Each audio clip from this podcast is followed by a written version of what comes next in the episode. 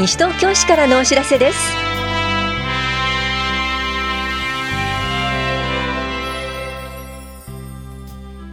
今日は国民年金の学生納付特例制度。大型連休のご案内などについてお知らせします。インタビュールームお話は法屋八木沢児童館の涌井俊介さん。テーマは乳幼児親子集まれです。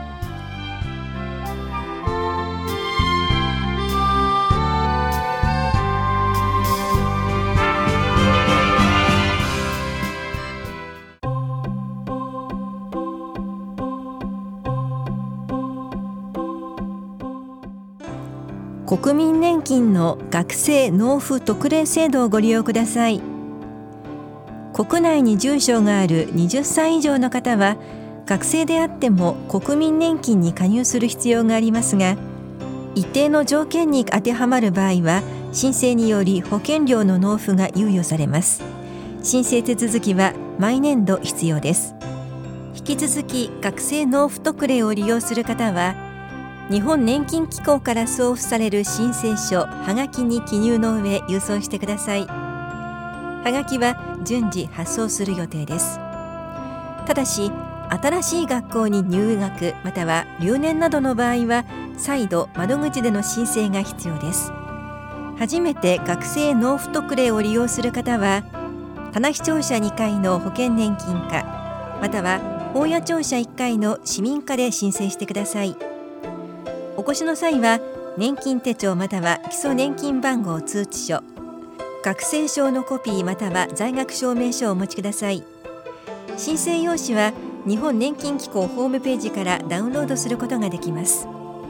この制度を利用した期間は年金の受給に必要な期間25年間に含まれますが年金の受給額には計算されません。受給額を増やすためには10年以内に納付追納が必要です。ただし3年度目以降の追納は当時の保険料に加算額がつきます。お問い合わせは武蔵野年金事務所までどうぞ。保険年金課からのお知らせでした。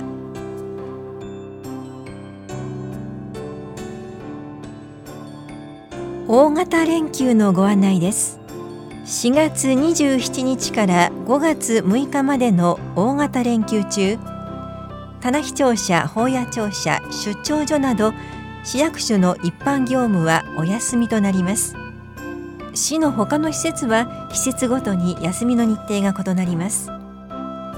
また市民課土曜窓口を4月27日田野市庁舎5月4日法屋庁舎いずれも午前9時から午後0時半まで住民票や印鑑登録証明書などの交付転入転出手続きなどを行います。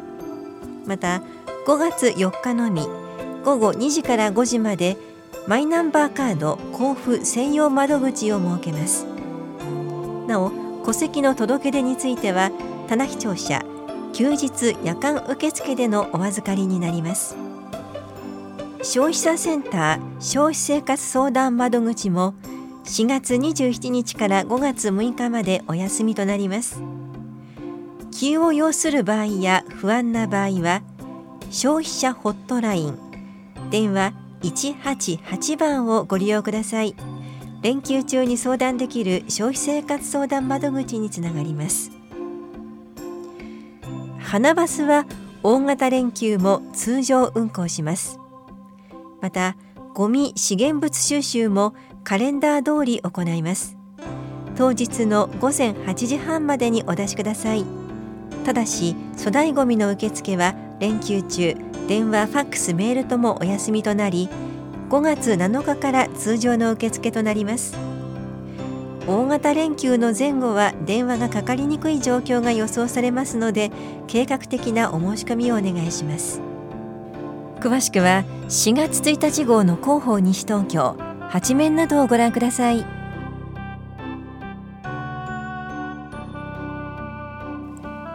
体と心の健康相談のお知らせです。市内在住の方を対象に保健師による面接相談を行います。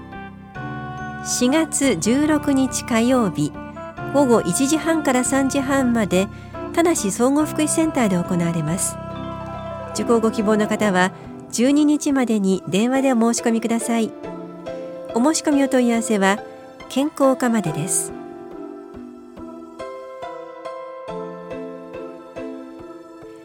女性のための腹筋骨盤底筋エクササイズ講座のお知らせです。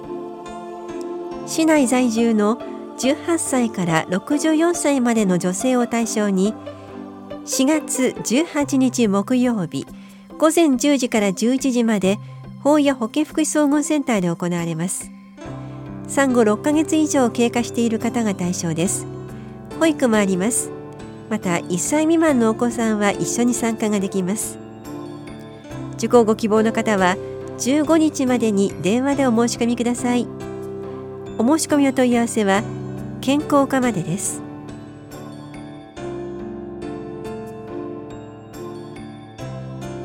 地区計画等の図書の縦覧についてお知らせします。新東京所沢線北町5丁目周辺地区地区計画等の変更について告示しましたので関係図書を縦覧します。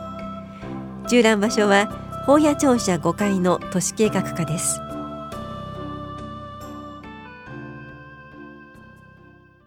インタビュールームお話は法屋八木沢児童館涌井俊介さん。テーマは乳幼児親子集まれ。担当は近藤直子です。さて今日は西東京市内の児童館で行っている幼児の集いについてご紹介いただきます。その前に改めて涌井さんに児童館について伺っていきます。児童館とはどんな施設なんでしょうか？はい、児童館とは児童福祉法に基づく児童構成施設で主に乳幼児から高校生年代までを対象としております。児童っていう名前を聞くともっと小さなお子さんたち対象なのかなと思ったんですがそうじゃないんですね。はいそうなんです。えっと、先ほども言ったように児童福祉法に基づいている施設なので、児童福祉法でいう児童とは18歳未満を指します。で一般的に学校教育法などでは児童は小学生のことを指すのでちょっと誤解されやすいんですが0歳から18歳までがご利用できます。児童館では年齢の異なる子どもたちが一緒に遊んだりさまざまな体験をしながら共に育っていくことを目的とした地域の遊び場と言えます。児童館のほかに児童センターっていう言葉も聞いたことあるんですが児童館児童センターこれは違うんですか？はいそうなんです、えー、児童センターには体力増進を図る設備があり体力増進指導員という専門の職員が配置されております、広くは児童館と同じ施設です。はい、えー、西東京市内にはこの児童館児童センターいくつあるんでしょうか？えー、西東京市内には11館あります。さてその中で今日は児童館で行われている活動の一つ幼児の集いについてお話をいただきます幼児の集いどんな企画なんですか？はい、えー、乳幼児親子で楽しむような活動になっていまして親子体操や工作季節の行事などをしております。これは各児童館でその内容も違うんですか？はい担当する職員によって様々工夫して楽しめる活動をしております、えー、法屋八木沢児童館涌井さんもご担当されてますか？はい担当しております。涌井さんが担当している中ではどんな内容を行っているんでしょうか？はい、えー、うちでは最初に出席シールにシールを貼ったり名前を呼んで挨拶をしております、はいで他に年間を通して行うものなので季節に沿って運動会をしたりあと夏にはじゃがいもを掘りに行ったりと冬にはお楽しみのパネルシアターや楽器演奏などもしております。これまで参加された皆さんどんな声が上がってますか？はい。年間通してとても楽しかったという声が、えー、ありまして、で他に下の子もいるのでまた来年も参加したいというような声があってとても嬉しく思っております。えー、それでは改めて平成31年度幼児の集いについて詳しくお話を伺っていきますが、あの平成31年度リニューアルされたんですよね？はい、そうなんです。はい、今までは全館同日に実施していましたが、今年度は利用者の皆さんが参加しやすいように実施曜日を火曜日または木曜日にしたりなど、はい、各間で日にちを設定しております。はい。あ火曜日の担当官木曜日の担当官があるということでこれは例えば、えー、曜日日時などはどこかに掲載されてますか？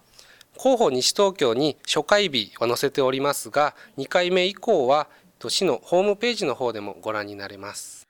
場所は各児童館だと思うんですがこれはあの自分の家の近くの児童館じゃないといけないんですか？はい。基本的には近くの児童館に来られる方が多いんですが西東京市だけではなく、えっと、隣の市や区他の県の方も参加しています。はい、そうしましたら幼児の集いについてですけれども、えー、参加対象はありますか？はい。対象は今年度3歳以上になる幼児と、と、その保護者が対象になっております。はい。えっと、親子ともに上履きあとは動きやすい服装で来ていただくことになっております、はい、申し込みは登録制になっていまして各児童館児童センターで随時受け付けております。なので直接来館していただくか電話でお問い合わせください。電話番号は広報西東京にも載っているんですが市のホームページにも児童館児童センターの紹介をしております QR コードを読み取っていただくと見られますのでぜひご覧ください。QR コードは広報西東京の記事にも載っています。涌井さん最後に市民の皆さんへ一言お願いします。はい。児童館では乳幼児親子が楽しめる活動を企画しておりますのでぜひご参加ください。インタビュールームテーマは乳幼児親子集まれ。お話は法屋八木沢児童館涌井俊介さんでした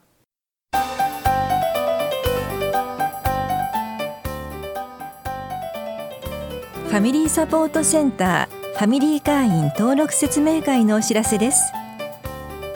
地域の中で子どもを預けたい方ファミリー会員と子どもを預かる方サポート会員からなる会員同士の相互援助活動を行っています。ファミリー会員に登録希望の方は説明会に出席してください。保育もあります。お越しの際は保護者の顔写真縦3センチ横2.5センチのものを1枚印鑑82円切手をお持ちください。次回は4月13日土曜日午前10時から正午まで田梨総合福祉センターで行われます。受講ご希望の方は12日までに電話でお申し込みください。お申し込みお問い合わせはファミリーサポートセンター事務局までです。子ども家庭支援センターからのお知らせでした。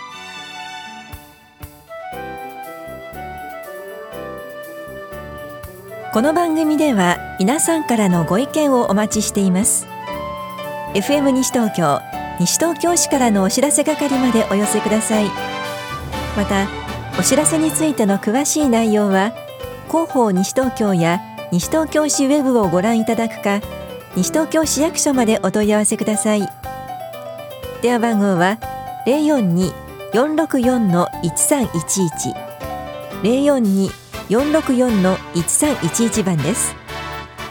以上西東京市からのお知らせ亀井さゆりでした。